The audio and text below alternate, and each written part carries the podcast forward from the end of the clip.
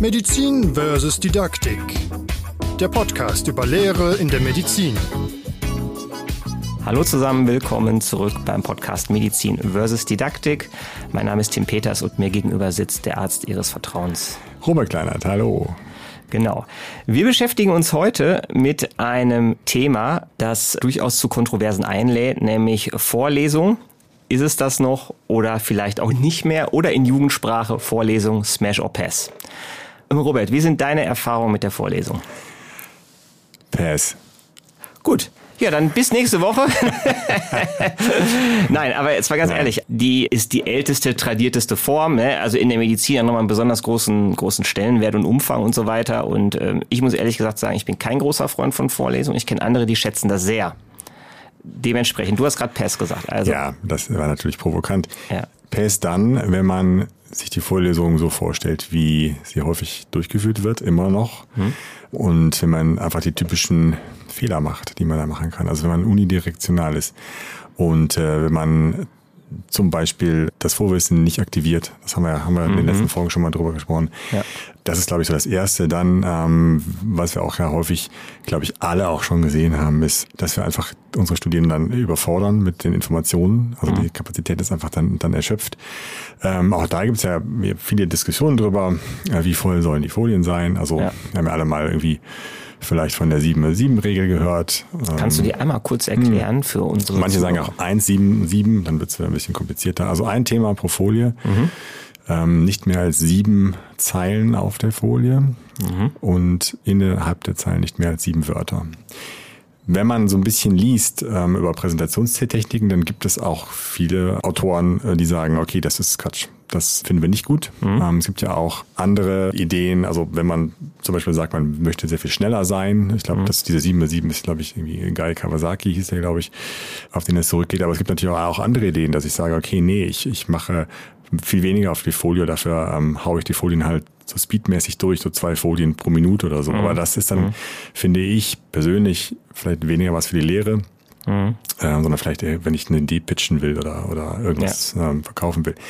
Und das ist auch sehr herausfordernd, weil natürlich dann die Folien exakt auf das Wort passen müssen. Ja. Also ich glaube, man fährt gut aus meiner Erfahrung und auch meine persönliche Meinung, wenn man sich, wenn man erstmal schaut, dass man ähm, vielleicht so ein bisschen das reduziert mhm. ähm, und dann natürlich moderne Methoden einsetzt. Also dass man eben sagt, okay, ich benutze einen Opener, ich äh, mache einen Methodenwechsel, ich mache. Was, was wäre denn für dich so ein guter im Opener? Also wenn du jetzt um, um so ein Beispiel im Raum zu haben. Ja, ja. Also wir haben ja, wie das, was wir aus der Medizin, glaube ich, kennen, dass wir immer probieren am Anfang den Studierenden klarzumachen, warum dieses Thema, was wir jetzt gerade behandeln, total wichtig ist. Mhm. Und das ist ja auch super, wenn man äh, selber für sein Thema brennt und die Themen sind ja auch wichtig, sonst würde man da eben jetzt ja auch nicht 45 Minuten oder sogar 90 drüber reden. Mhm. Aber der Klassiker ist ja, dass ich, Beispiel, dass ich sage, das akute Coronarsyndrom, hieß ja früher Herzinfarkt, ich nenne es jetzt mal weiter ein Herzinfarkt. Auch ja, dann verstehe ich das auch. Das ganz korrekt ist.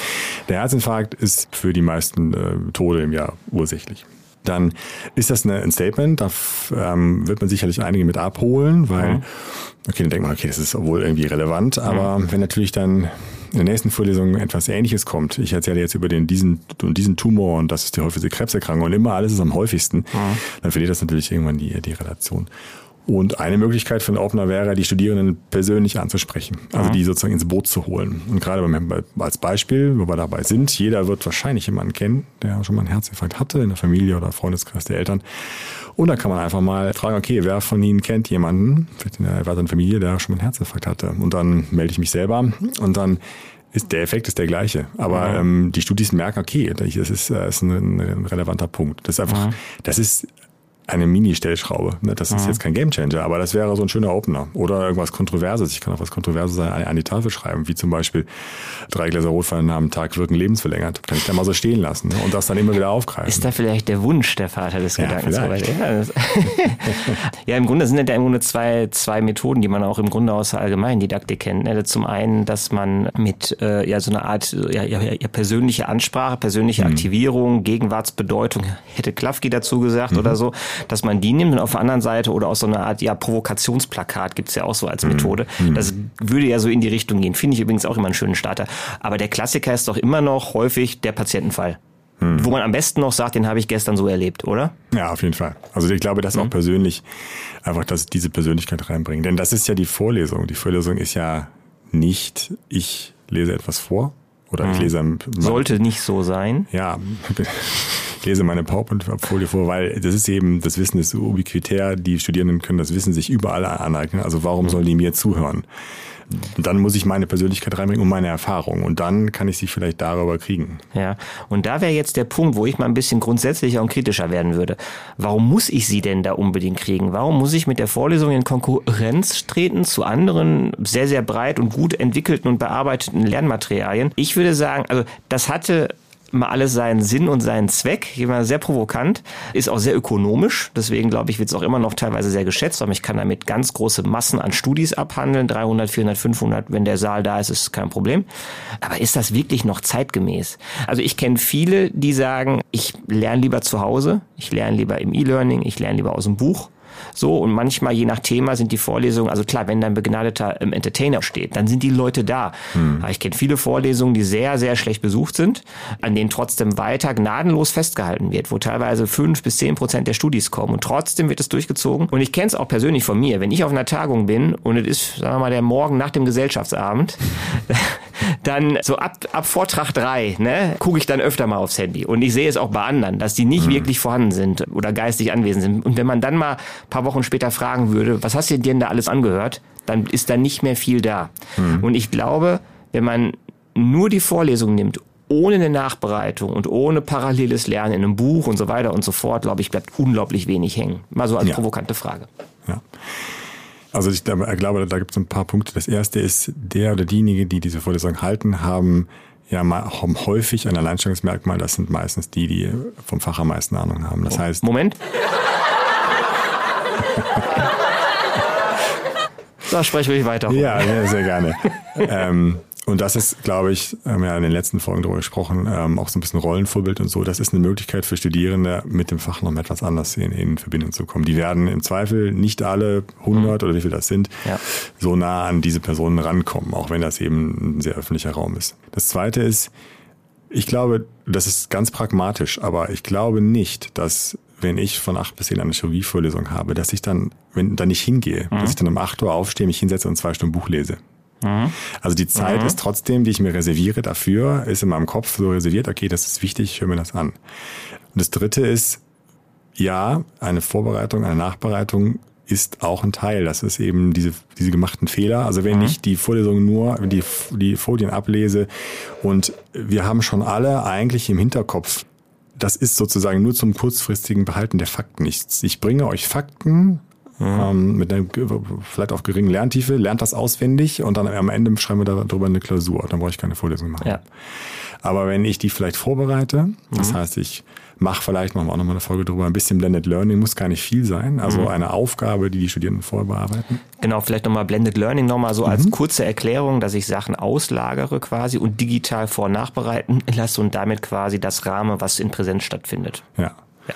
Und das ist wieder genau der Punkt. Wenn ich weiß, wo die Studierenden stehen und wenn ich weiß, was die wissen, dann kann ich das Vorwissen aktivieren und kann daran anknüpfen. Und mhm. wenn ich dann interaktive Methoden nehme und das geht, da gibt es viele ähm, Beispiele. Ich kann eine Diskussion in den Raum stellen, zum mhm. Beispiel, kann sagen, okay, ich mache folgende Aussage. Wir bleiben bei dem Beispiel von eben. Drei Gläser Wein am Tag sind mhm. lebensverlängernd. Diskutieren Sie das mal drei Minuten mit, Ihrem Nachbar. Mhm. Dann gibt es ein riesen Gemurmel im, im Hörsaal. Das ist total wertvoll, weil die nämlich dann anfangen müssen, darüber nachzudenken, was ich, ich von ihnen möchte. Mhm. Und da gibt es viele Möglichkeiten, die wir auch in den Online-Kursen haben und die wir auch bei uns in den Kursen zeigen, mhm. Wie ich eben die Studierenden aktivieren kann. Nicht alle zwei Minuten, das ist keine Entertainment-Show, mhm. aber ich kann auch mal zehn Minuten äh, Input machen, aber dann finde ich, sollte irgendetwas passieren, um die Studierenden wieder zu aktivieren und die eben auch in Diskussion zu bringen. Und dann ist es finde ich, ein wertvolles Format. Ja, da gibt's ja auch schöne Tools für, die gucken wir uns in der nächsten Folge mhm. oder einer der nächsten Folgen an, wie man da so, so TED-Umfragen und so weiter schalten kann und so. Ich habe noch zwei Sachen gefunden, wo ich dachte, so da ist eine Vorlesung wirklich gut, was es, was es kann, was vielleicht auch andere Formate so nicht können, also zumindest nicht in der Effektivität, ist, äh, man kann Material zeigen, wo Studierende nicht ähm, ohne weiteres drankommen. Mhm. Ne, also wenn man aus aktuellen Forschungsprozessen berichtet oder wenn man wirklich jetzt Sachen auch mal, mal in die Paper zu, dazu zieht, die jetzt wirklich nicht so einfach zu besorgen sind oder so, oder wo mhm. die Studis einfach noch nicht wissen, wie sie da drankommen oder so. Ich glaube, das ist ein Punkt. Und der Punkt, der mich immer noch am meisten überzeugt oder doch ist, man kann gut, glaube ich, oder sehr, sehr gut in Thema einführen und einen Gesamtüberblick geben. Hm. Ich glaube, das ist extrem schwierig. Ja. Das kann ich, das, also jeder, der mal ein Handbuchkapitel geschrieben hat, äh, der weiß, wie schwierig das ist, einen einfach gut verständlichen, aber sehr umfassenden Gesamtüberblick zu geben. Ja. Und ich glaube, da, um zu zeigen, ihr seid jetzt neu im Fach, wenn jetzt hier, was weiß ich, eine HNO oder so, ne, und ich zeige euch mal, was gibt bei uns alles so, was da, was da los ist. Und dann kann man, kann man ja in anderen Formaten noch tiefer eintauchen oder was auch immer. Ja. Ich glaube, das ist ein Punkt. Und natürlich noch so der Klassiker, irgendwie, ich glaube, so die Begeisterung fürs Thema. Wenn man, ich habe ja vorhin schon den ähm, Entertainer angesprochen, wenn man mhm. jemanden hat, der wirklich brennt. Also ich habe damals im Studium auch Sachen gemacht, die mich eigentlich interessiert haben, aber ich fand den Dozierenden cool. Der hat das so begeistert irgendwie transportiert, da war ich auf einmal dabei. Ja. Und ich glaube, das ist was, wo man so eine Begeisterung fürs Fach. Ich habe auch mal Dermatologen erlebt, die haben mit einer Begeisterung von Hautkrankheiten berichtet. ne? Die, die konnte ich schwer nachvollziehen. Aber nee, aber darüber kriegt man ja die Leute und auch den Nachwuchs ja. ja und hängen geblieben ist Cortison, ne? Oder? ja. Nein, aber ähm, das stimmt. Aber da muss man auch nochmal zu sagen, was natürlich da häufig passiert, ist, dass das über die Details dann, dann häufig, also über die Lerntiefe, die Lerntiefe wird schnell mhm. zu tief. Also muss ja. ich ein Paper wirklich zeigen? Das muss mhm. man sich fragen. Die werden häufig gezeigt und die hundertste Überlebenskurve und gucken Sie mal, wie toll diese Therapie ist. Und das verstehe ich. Aber das ist was, was man natürlich machen kann. Aber ich glaube, viel wichtiger ist was das, was du gesagt hast.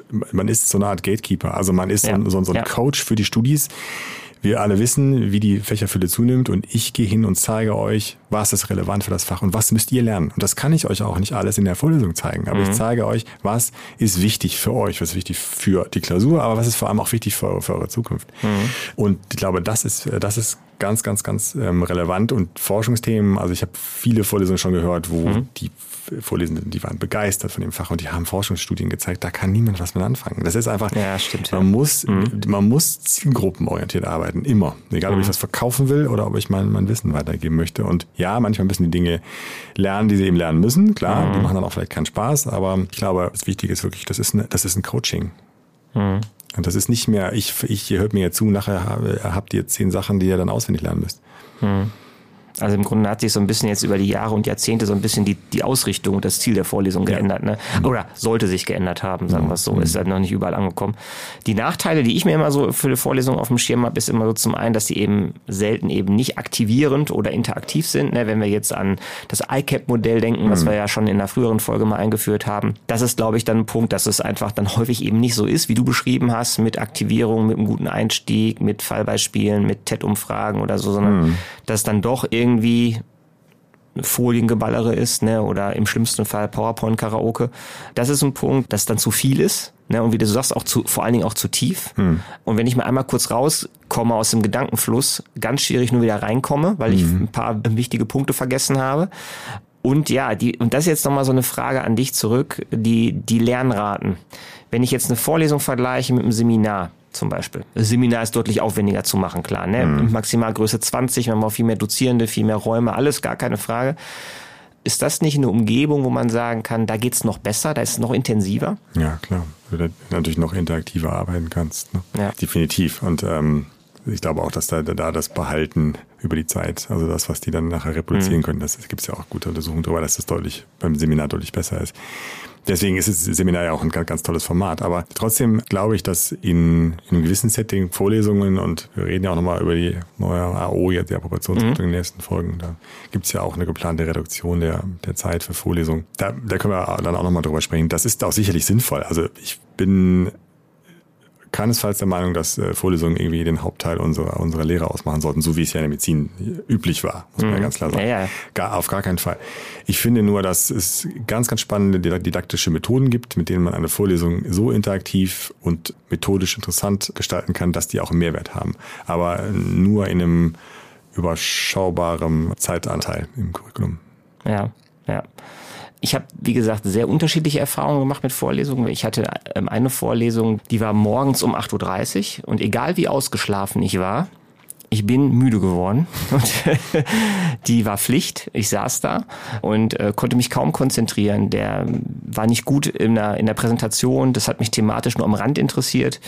Und da wäre jetzt die Frage, die ich daraus ableiten würde, wäre, bevor ich zu einer guten Erfahrung gleich noch komme, ist äh, Anwesenheitspflicht ja oder nein bei einer Vorlesung. Was denkst du? Jetzt guckt er in die Ferne, jetzt ist er am Grün, jetzt schwitzt, er schwitzt auch ein bisschen. Ich muss da ein bisschen beschreiben hier. So. Du bist ja, bist ja jetzt ähm, politisch gut. Nein, nee, muss ich nicht. Nein, äh, nein. Sprech offen. Wir sind nein. ja unter uns, Robert. Ja, stimmt. Das hört keiner. Ja, das ist richtig. Die Tür ist jetzt zu. Ne? richtig. Äh, nee, keine Anwesenheitspflicht. Also ich mache das lieber, ja, weil dann kann ich noch viel mehr in die Interaktion gehen. Oder dann äh, denke ich, hm. geht es noch viel, noch viel einfacher. Ähm, und ich möchte nicht, also je mehr auch abgelenkt sind, desto ähm, mehr steckt das auf die anderen an. Mhm. Wobei ich immer noch glaube, also wenn, wenn die super abgelenkt sind, dann ist, habe ich das, ist das Thema entweder langweilig, dann habe ich natürlich Pech, mhm. oder ich habe es langweilig präsentiert, dann liegt es an mir. Jetzt. Da würde ich, da würde ich einmal kurz reingrätschen. Mhm. Zum Teil ja. Ich glaube mhm. natürlich, es liegt am Thema, es liegt auch an der Art zu präsentieren, aber manche Sachen sind nun mal im Curriculum vorgegeben und es gibt einfach Themen, wo Leute sagen, es ist nicht meins. So, ne? Also ich glaube, ja. es hat auch ja. was dann natürlich damit zu tun. Es kann einfach sein, dass du, also bei mir, ich glaube, ich glaube, Statistik kann man nicht so präsentieren, dass ich brennend darauf abgehe. Würde ich jetzt mal so als These in den Raum stellen. Aber das, also das stimmt natürlich. Es liegt am Dozierenden, ne? Und man mhm. kann auch doofe Themen gut aufbereiten, dass man die ein bisschen kriegt und so weiter. Aber es hat, glaube ich, auch was mit den Studis zu tun. Und ja, aber erzähl weiter. Also Raphael Kunisch aus der LMU, ja. der war in meiner MME-Konhorte, der hat, kann man nachgoogeln, der hat einen Statistik-Input gemacht über Sensitivität und Spezifität. Ja. Und das ist super kurzweilig, hochinteressant und nachher hat man das Thema verstanden. Also nur so, so ja. viel dazu. Okay, er hat es okay. geschafft, dieses Thema äh, für mich zumindest ja. unfassbar gut rüberzubringen. Aber ja, du hast recht, manche Themen interessieren vielleicht nicht oder die Studis nicht so, aber dann ist es auch okay, wenn die jetzt nach Hause bleiben. Dann, mhm. aber dann ja. arbeite, ich, arbeite ich doch lieber mit, mit wenigen, mit 20 oder mit 30 intensiv und die interessiert das und dann nehmen die was mit und deswegen würde ich, ich für mich sagen eher nein. Anwesenheitspflicht mhm. halte ich in diesem Fall für überholt. Ja da, ich bin auch bei dir. Also, ne, also ich, ich sehe es genauso. Vor allen Dingen eben, weil gerade in einem Hörsaal das Stören der einen Gruppe der anderen wirklich einen Ausschlag geben kann. Ich erinnere mich auch an Situationen, wo Leute sich beschwert haben, gesagt, ich verstehe einfach nichts, weil die, weil das, weil der Lärm oder Geräuschepegel irgendwie zu hoch war. Und deswegen, äh, da bin ich genau bei dir. Also es bringt nichts, die dahin zu zwingen, die da keinen Bock drauf haben, gerade in dieses spezielle Format. Und es ist ja auch kein Format jetzt im Vergleich zu einer praktischen Übung oder im Unterricht am Krankenbett, wo man sagen muss, das muss einer gemacht ja. haben, der Arzt werden will. Ne? Also wenn ihr das weiß, was da vermittelt wird, ja. woher auch immer, ist es ja erstmal in Ordnung. Ne? Also ja. und von daher, ähm, da bin ich ganz bei dir. Ja. Und ich wollte noch eine gute Erfahrung ähm, mhm. erzählen und da hat mich jemand wirklich, äh, das hatte ich vorhin schon angeteased, kurz auf ein Thema hingekriegt und begeistert, wo ich wirklich am Anfang gedacht habe, so das interessiert mich überhaupt nicht. Ich habe ja mal Linguistik studiert und da ging es um Grammatik und grammatische Theorie. Wenn man das hört, also dir fallen schon die Augen zu, ne? ich das schon erwähne. Das ist eine meiner Stärken. Genau. Aber es wurde so präsentiert und so spannend, dass ich wirklich dabei geblieben bin, das total spannend fand mhm. und mich nachher sogar noch in dem Bereich vertieft habe, was ich mir vorher überhaupt nicht vorstellen konnte. Mhm. Hattest du auch so mal so ein Erweckungserlebnis so ein bisschen, wo du gesagt hast, so, da konnte eine, eine Präsentation in der Vorlesung vielleicht auch also Nachwuchsgewinnung ist ja das Stichwort. Ne? Also kann ich für Leute für meinen Fachbereich irgendwie attrahieren? Kann ich, auch wenn die mhm. den gar nicht am Schirm haben, vielleicht mhm. auch über eine gute Vorlesung zeigen, mhm. hey, guckt euch das mal an, das ist was. Ja, habe ich. Ich habe auch mehrere Vorlesungen erlebt, die inhaltlich das auch geschafft haben, wo die, wo einfach der Hörsaal voll war. Ob ja. das dann letztlich zu einer Gewinnung von Mitarbeitern geführt hat, weiß ich nicht. Ja, aber, aber, mein erster Chef, ich wusste zu dem Zeitpunkt schon, dass ich Chirurg werden wollte und da war ich war, habe in Essen studiert da war Professor Brölsch, das war ein, ein Pionier der, der äh, Transplantationsmedizin und ja. das war für mich fern, weit weg, Transplantationsmedizin, was ist das? Mhm. Und äh, ich weiß nicht, der kam rein und hat erstmal so einen Haufen Skatspiele in die, in die Menge geworfen. Das war sein Opener. Er warf einfach so Spiele, so hier, äh, Jungs und Mädels, könnt ihr mal spielen. Das war so ein alter Chirurg. Ne? Ja. Ähm, und das war nachher dann auch mein, mein erster Chef tatsächlich. Ich habe dann ja. auch angefangen. Er ist leider schon, schon verstorben, auch äh, leider zum Schluss relativ skandalträchtig das Ganze. Aber es ist egal, zu mir war er immer total korrekt, auch als Chef. Ja.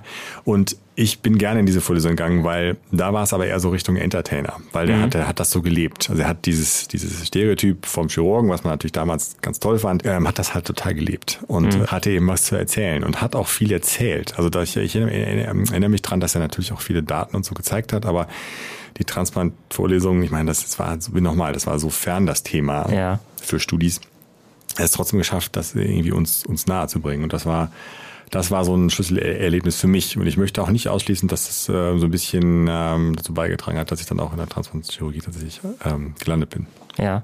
Damals. Also das heißt, ein Faktor in einer guten Vorlesung ist nicht nur ein guter Opener und gute Methoden und äh, irgendwie eine gewisse Begeisterung und, und die Infos, sondern auch Erfahrungen, mhm. Anekdoten. Also mhm. so ein bisschen die, wenn man so will, die kondensierte Erfahrung von vielen Berufsjahren ja. im Grunde mal auch gut auf den Punkt zu bringen. Ja, ja. Schon, ja. ja. Und ich glaube auch, das ist in der Tat was, was eine Vorlesung gut leisten kann. Ja. Mhm. Also von daher lassen wir die Vorlesung mit einer drei oder drei, mit einer, mit einer gut gemeinten drei oder ganz lieb gemeinten vier Punkten oder so noch durch. Sie hat noch ein bisschen Berechtigung. Äh, man sollte sie nicht abschaffen, aber sie hat natürlich ihre Stärken und ihre Schwächen und sollte anders eingeordnet werden, als es früher war, als das einfach noch der Standard war. Mhm. Das war das Fazit zur Vorlesung. Wir hoffen, wir konnten euch damit etwas auf den Weg geben und hoffen, ihr seid bei der nächsten Folge wieder mit dabei. Dann bis bald. Bis ciao, ciao. dahin. Tschö.